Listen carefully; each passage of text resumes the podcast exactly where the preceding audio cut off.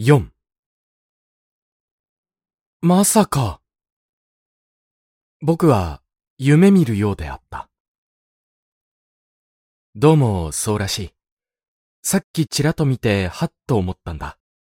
僕の兄貴たちはみんなあの人のファンで、それで僕も小さい時からあの人の顔は写真で見てよく知っているんだ。僕もあの人の詩のファンだった。君だって名前くらいは知っているだろそりゃ、知っている。僕は、どうも詩というものは苦手だけれども、それでも、大月歌唱の姫百合の詩やカモメの詩は、今でも暗唱できるくらいによく知っている。その詩の作者と、僕は、この数ヶ月、ベッドを並べて寝ていたとは、にわかに信じられぬことであった。僕には、詩というものがちっともわからぬけれども、君もご存知の通り、天才の詩人というものを尊敬することにおいては、あえて人語に落ちないつもりだ。あの人が、ねえ。しばらくは感無量であった。いや、はっきりしたことはわからんよ。と、君は少しうろたえて、さっきちらっと見ただけなんだから。とにかくそれでは、もっと細かに観察してみようということになり、そろそろ日曜慰安放送の時間も迫ってきていたし、僕たちは開花の桜の間に帰った。越後は寝ていた。僕にはあの時ほど越後が立派に見えたことはない。それこそまさに眠れる獅子のように見えた。僕たちは顔を見合わせ、密かにうなずき、二人一緒に思わず深いため息をついたっけね。緊張のあまり僕たちは話も何もろくにできず、窓を背にして立ったまま、ただ黙ってレコードの放送を聞いていたっけ。番組が進んで、いよいよその日の呼び物の女子さんたちの二部合唱、オルレアンの少女が始まった時、君は右肘で僕の横腹を強くついて、この歌は歌唱先生が作ったんだ。と、ひどく興奮の体で囁いてくれたが、そう言われて僕も思い出した。僕が子供の頃に、この歌は歌唱先生の傑作として、少年雑誌に挿絵入りで紹介せられたりなどして、大流行りのものであった。僕たちは、密かに越後の表情を注視した。越後は、それまでベッドの上に仰向けに寝て、軽く目を閉じていたのだが、オルレアンの少女の合唱が始まったら目を開いて、心持ち枕から頭をもたげるようにして耳を澄まし、やがてまたぐったりとなって目をつぶって、ああ、目をつぶったまま、とても悲しそうに、かすかに笑った。君は、右手で拳を作って空間を打つような妙な仕草をして、それから僕に握手を求めた。僕たちは、ちっとも笑わずに、固く握手を交わしたっけね。今思うと、あれは一体何のための握手だったのかわけがわからないけれども、あの時には、とてもじっとしてはいられず、握手でもしなければ収まらぬ気持ちだったものね。君も僕も随分興奮していた。オルレアンの少女が住んだ時、君は、じゃあ、失礼しよう。と、奇怪なしわがれた声で言い、僕もうなずいて君を送って廊下へ出て、確かだと、二人同時に叫んだ。5ここまでのことは君もご存知のはずだが、さて、君と別れて一人で部屋へ引き返した時には、僕の気持ちは興奮を通り越して、ほとんど青ざめるほどの恐怖の状態であった。わざと越後を見ないようにして、僕はベッドに仰向けに寝転がったが、不安と恐怖と焦燥とが奇妙に入り混じった落ち着かない気持ちで、どうにも叶わなくなって、とうとう小さい声で、歌唱先生、と呼びかけてしまった。返事がない。僕は思い切ってぐいっと歌唱先生の方に顔をねじ向けた。越後は黙々として屈伸鍛錬を始めている。僕も慌てて運動に取り掛かった。足を大の字に開き、両方の手の指を小指から順に中へ折り込みながら、あの歌を誰が作ったか何にも知らずに歌っていたんでしょうね。と、割に落ち着いて尋ねることができた。作者なんか忘れられていいものだよ。と、平然と答えた。いよいよ、この人が歌唱先生であることは間違いないと思った。今まで失礼していました。さっき友人に教えられて初めて知ったのです。あの友人も僕も小さい頃からあなたの詩が好きでした。ありがとう。と真面目に言って、しかし、今では越後の方が気楽だ。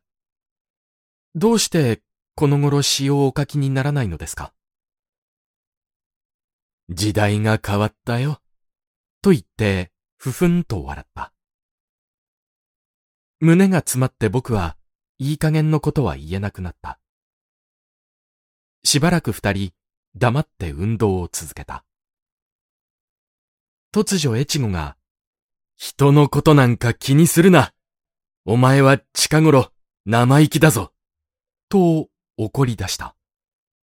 僕はぎょっとした。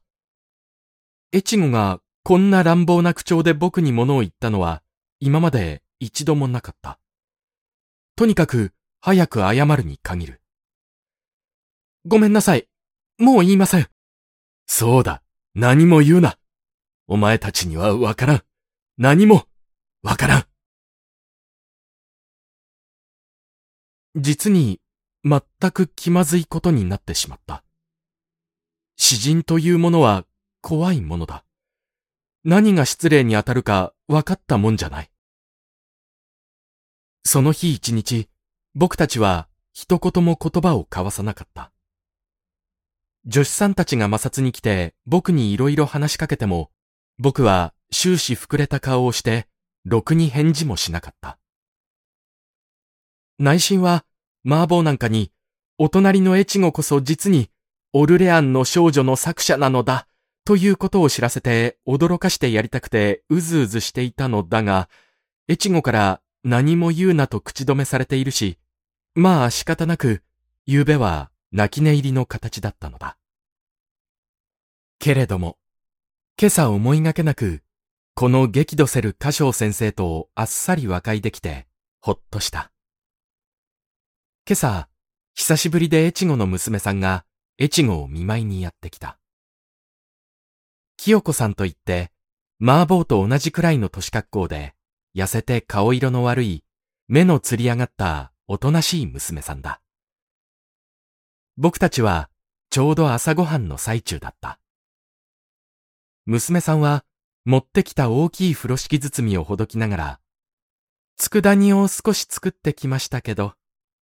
そうか、今すぐいただこう。出しなさい。お隣のひばりさんにも半分あげなさい。おやと思った。越後は今まで僕を呼ぶのに、そちらの先生だの、書生さんだの、小芝くんだのというばかりで、ひばりさんなんて変に親しげな呼び方をしたことは一度もなかったのだ。6娘さんは僕のところへ佃煮を持ってきた。入れ物がございますかしら？はあ、いや。僕はうろたえて、そこの戸棚に、と言いながらベッドから降りかけたら、これでございますか？娘さんはしゃがんで、僕のベッドの下の戸棚からアルマイトの弁当箱を取り出した。あ、そうです、すみません。ベッドの下にうずくまって、佃煮をその弁当箱に移しながら、今お上がりになります？いえ、もう食事は済みました。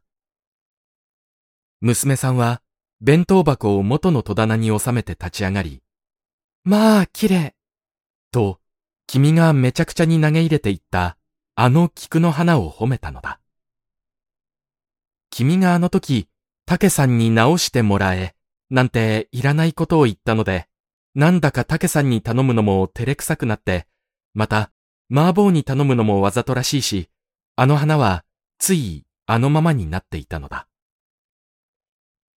昨日友人が、いい加減に刺していったのです。直してくれる人もないし。娘さんは、ちらと越後の顔色を伺った。直しておやり。越後も食事が済んだらしく、爪楊枝を使いながら、ニヤニヤ笑っていった。どうも今朝は機嫌が良すぎて、かえって気味が悪い。娘さんは顔を赤くして、ためらいながらも枕元に寄ってきて、菊の花をみんな花瓶から抜いて、差し直しに取り掛かった。いい人に直してもらえて、僕はとても嬉しかった。越後はベッドの上に大きくあぐらをかいて、娘さんの生け花の手際をいかにも楽しそうに眺めながら、もう一度詩を書くかな？とつぶやいた。下手なことを言ってまた怒鳴られるといけないから僕は黙っていた。ひばりさん、昨日は湿気。と言ってずるそうに首をすくめた。いいえ、僕こそ生意気なことを言って。実に思いがけず、あっさりと和解ができた。また、詩を書くかな？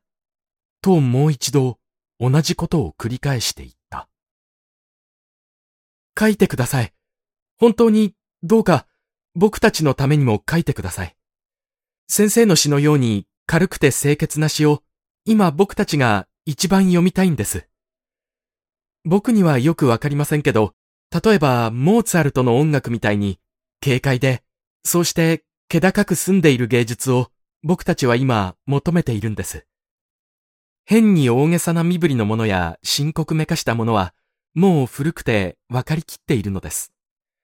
焼け跡の隅のわずかな青草でも美しく歌ってくれる詩人がいないものでしょうか。現実から逃げようとしているのではありません。苦しさはもう分かりきっているのです。僕たちはもう何でも平気でやるつもりです。逃げやしません。命をお預け申しているのです。身軽なものです。そんな僕たちの気持ちにぴったり合うような素早く走る清流のタッチを持った芸術だけが今本物のような気がするのです。命もいらず、名もいらずというやつです。そうでなければ、この難局を乗り切ることが絶対にできないと思います。空飛ぶ鳥を見よです。主義なんて問題じゃないんです。そんなものでごまかそうたってダメです。タッチだけで、その人の純粋度がわかります。問題は、タッチです。音律です。それが気高く済んでいないのは、みんな偽物なんです。僕は、不得手な理屈を努力して言ってみた。言ってから、照れくさく思った。言わなければよかったと思った。7そんな時代になったかな？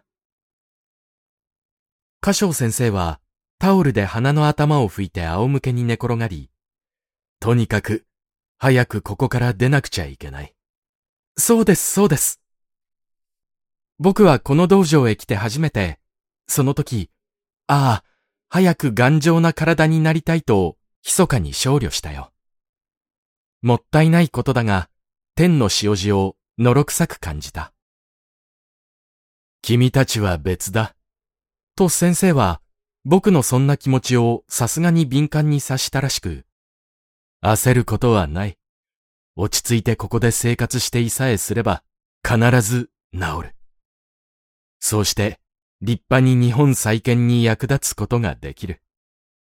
でも、こっちはもう年を取っているし、と言いかけた時に、娘さんがどうやら生け花を完成させたらしく、前よりかえって悪くなったようですわ。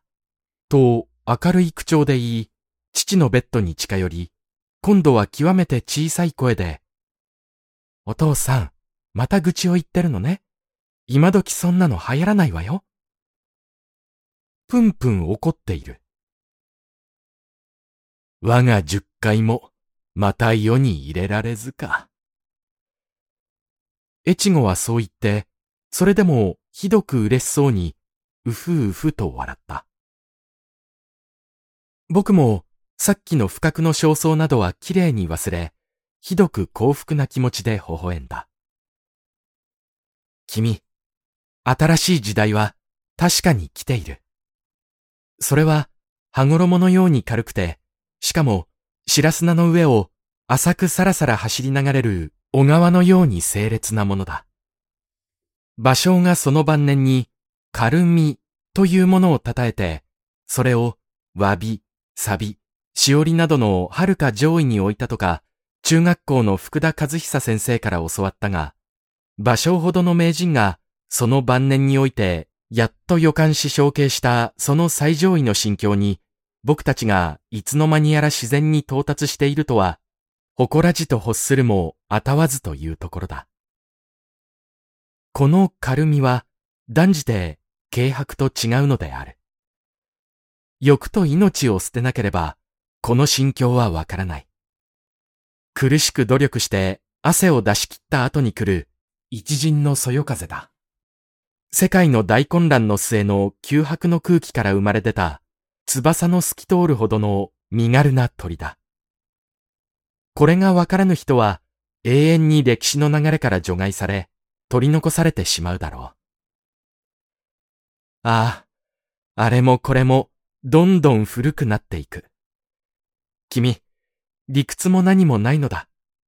すべてを失い、すべてを捨てた者の平安こそ、その軽みだ。